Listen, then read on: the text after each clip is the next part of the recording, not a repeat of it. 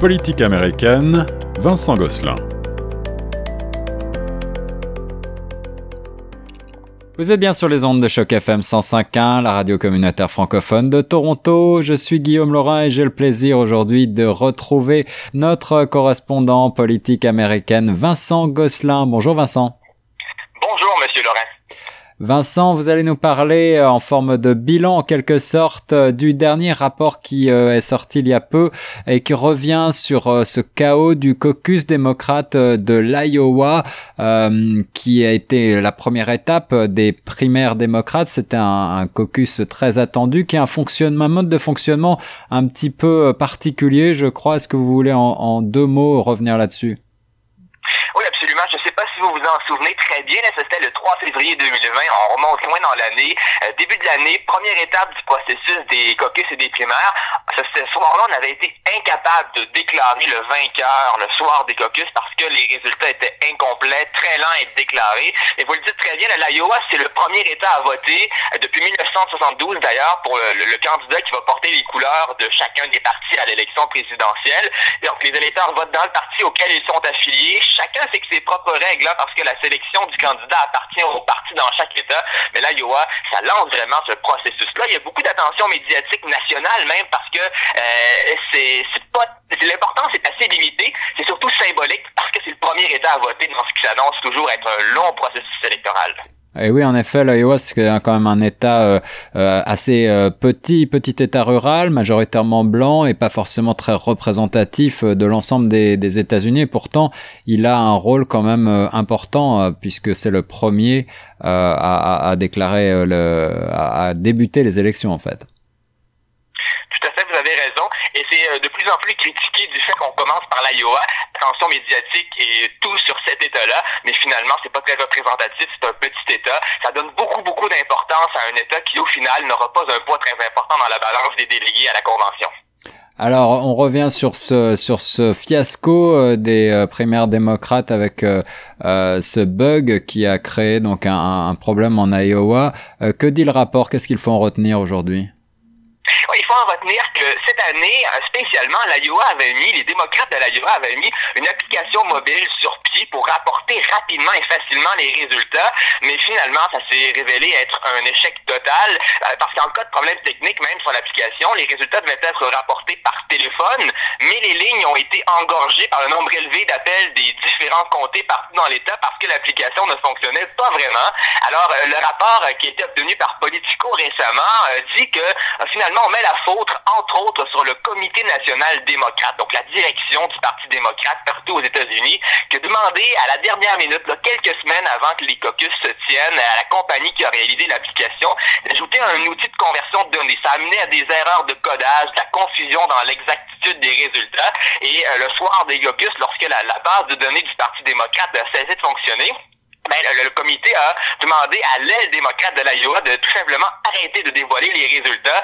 C'est ce qui a causé le chaos. Donc, les amènes d'analyse concluent que si le comité national ne s'était pas ingéré dans le dépouillement des résultats, s'il avait laissé le Parti démocrate de l'Iowa poursuivre le déroulement, il n'y aurait probablement pas eu de chaos comme celui auquel on a assisté. Mais euh, l'aile démocrate de l'Iowa aurait dû développer, elle a quand même sa part du blanc dans le rapport, là, euh, les démocrates de l'Iowa auraient dû développer l'application plus plutôt entraîner davantage les bénévoles. Puis il y a aussi la communication avec les médias qui est blâmée parce qu'on disait euh, aux médias d'information que les résultats parviendraient durant la soirée. Finalement, ça a été une question de jour. Euh, puis c'est Pete Buttigieg, si vous vous souvenez, qui en est ressorti gagnant. Et d'ailleurs, on a dit la semaine dernière, euh, s'il est approuvé par le Sénat, il deviendra secrétaire au transport dans l'administration Biden côté, euh, du côté de M. Biden, lui, il était, euh, il avait terminé en quatrième place derrière Buttigieg, Bernie Sanders et Elizabeth Warren. Là. Souvenez-vous, les débuts étaient très mauvais euh, pour la campagne Biden dans les primaires. C'est seulement aux primaires de la Caroline du Sud, le 29 février, où la tendance s'est renversée. La campagne a commencé à avoir plus de vent dans les voiles en Caroline du Sud, notamment en raison des communautés afro-américaines. Donc, M. Biden doit sa, sa, présidence et son élection, notamment aux communautés afro-américaines de, de Caroline du Sud, entre autres. Euh, les débuts ont été euh, durs euh, pour les primaires, souvenez-vous, avec M. Biden. Voilà, et puis euh, d'ici quelques jours, euh, vous le rappeliez, euh, Joe Biden va devenir officiellement, sauf énorme surprise, le nouveau président des États-Unis. mais dans le même temps, Donald Trump, le président toujours en exercice, vient de faire encore parler de lui parce qu'il a gracié un de ses anciens conseillers, quatre hommes qui étaient impliqués dans le scandale de Blackwater. Est-ce que vous voulez, Vincent, nous rappeler ce qu'est la grâce ou le pardon présidentiel? Et puis dans un deuxième temps, euh, est-ce que euh, Donald Trump pourrait lui-même s'accorder ce pardon comme il l'a déjà laissé entendre? De pardon présidentiel, c'est un large pouvoir qui appartient au président. À la base, quand on a fondé la République des États-Unis, les pères fondateurs se sont inspirés des pardons royaux qu'avaient les rois de France, d'Angleterre à l'époque. Mais aux États-Unis, une chose importante à comprendre, ça ne s'applique qu'aux crimes et délits fédéraux. Alors, la mise en accusation est toujours possible selon les codes criminels des États ou en cas de procédure fédérale de destitution, évidemment. Donc, euh, vous le disiez, le président sortant, M. Trump, a déclaré pour la première fois en 2018 sur Twitter, il avait laissé entendre qu'il a le pouvoir de se pardonner. Euh, mais ça revient dans l'actualité à la fin de son mandat. Euh, est-ce qu'il pourrait profiter des quelques semaines restantes pour le faire? Concrètement, la Constitution n'interdit pas qu'un président puisse se pardonner à lui-même. Par contre, il y avait déjà eu un mémo interne rédigé par le département de la justice dans les années 70 qui affirmait qu'un président ne pouvait pas se pardonner. Euh, c'était juste avant la démission du président Richard Nixon suite euh, au, Watergate, là, qu'un tel constat avait été fait. Mais euh, c'était finalement son successeur, le vice-président Gerald Ford, devenu président, qui l'avait pardonné. Puis ça lui avait coûté d'ailleurs sa popularité puis son élection. Mais il avait accordé un pardon inconditionnel pour tout crime que Nixon a ou aurait pu commettre au cours de sa présidence mais le mémo, euh, il n'y a aucune valeur constitutionnelle. Il est là qu'à titre indicatif, mais ça va quand même de pair avec le principe anglo-saxon qu'on ne peut pas être juge et parti, on ne peut pas être juge de son propre procès, mhm. mais on, se retrouve dans un cas d'ambiguïté constitutionnelle. Il faut qu'on interprète la Constitution et c'est sans précédent parce qu'aucun président ne l'a essayé. Alors, dans l'éventualité où M. Trump allait de l'avant avec un auto-pardon, ben, il serait libéré que des accusations fédérales. En ce moment, euh, le département de la justice de l'État de New York enquête sur ses finances. Euh, et si la procureure générale de New York le mettait en accusation après sa présidence, donc à la fin de son immunité, parce que le président en fonction euh, ne peut pas être mis en accusation pour un crime parce qu'une immunité présidentielle, mais ça prend fin à la fin de la présidence. Ben, si la procureure générale de New York l'accusait, euh, ça ne serait pas effacé par le pardon parce que ça relève de l'État de New York. Donc ça n'efface pas tout.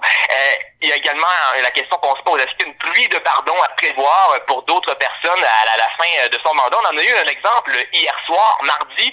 M. Trump a pardonné 20 euh, personnes, 15 complètement, 5 euh, qui ont vu leur peine euh, commuée. Donc, il y avait des alliés du Parti républicain, trois anciens élus, puis d'ailleurs George Papadopoulos, et qu'il y avait des accusations liées à l'enquête Mueller du FBI sur l'ingérence russe. Donc, hier soir, M. Trump a gracié 20 personnes.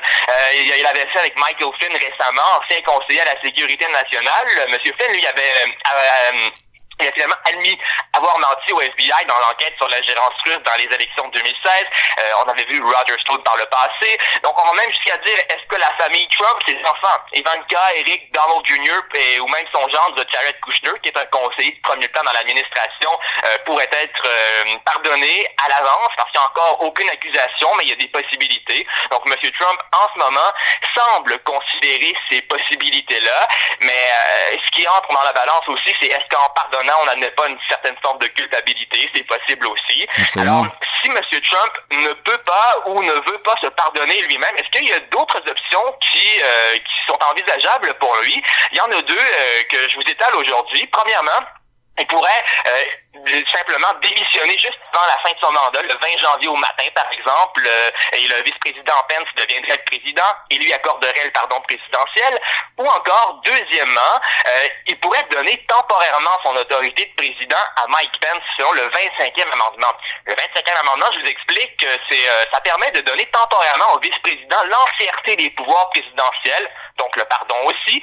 C'est souvent utilisé quand les présidents sont subissent des opérations sous anesthésie. Parce qu'aux États-Unis, il doit toujours y avoir un chef d'État, parce qu'à la seconde, il y a une décision à prendre, il doit y avoir quelqu'un qui répond aux fonctions. Donc, c'est ce que permet le 25e amendement. Donc, peut-être que c'est une possibilité, c'est une possibilité parmi tant d'autres, et il n'y a rien de certain, mais c'est une option que peut-être va considérer M. Trump, mais ça, ça représenterait probablement un suicide politique pour M. Trump, euh, pour M. Pence, qui anéantirait toute éventuelle ambition présidentielle parce que ça ne fait pas du tout l'unanimité. Donc, c'est à encore une fois, difficile de prévoir ce qui va se passer d'ici au 20 janvier 2021. Difficile de prévoir ce qui va se passer en effet avec euh, le président Donald Trump juste au moment où on croyait avoir tout vu. Cette question euh, d'une grâce présidentielle préventive euh, est actuellement sur toutes les bouches et j'espère qu'on aura l'occasion d'en parler de nouveau juste après les fêtes. Merci beaucoup Vincent Gosselin sur les ondes de choc FM. Merci beaucoup et joyeuses fêtes.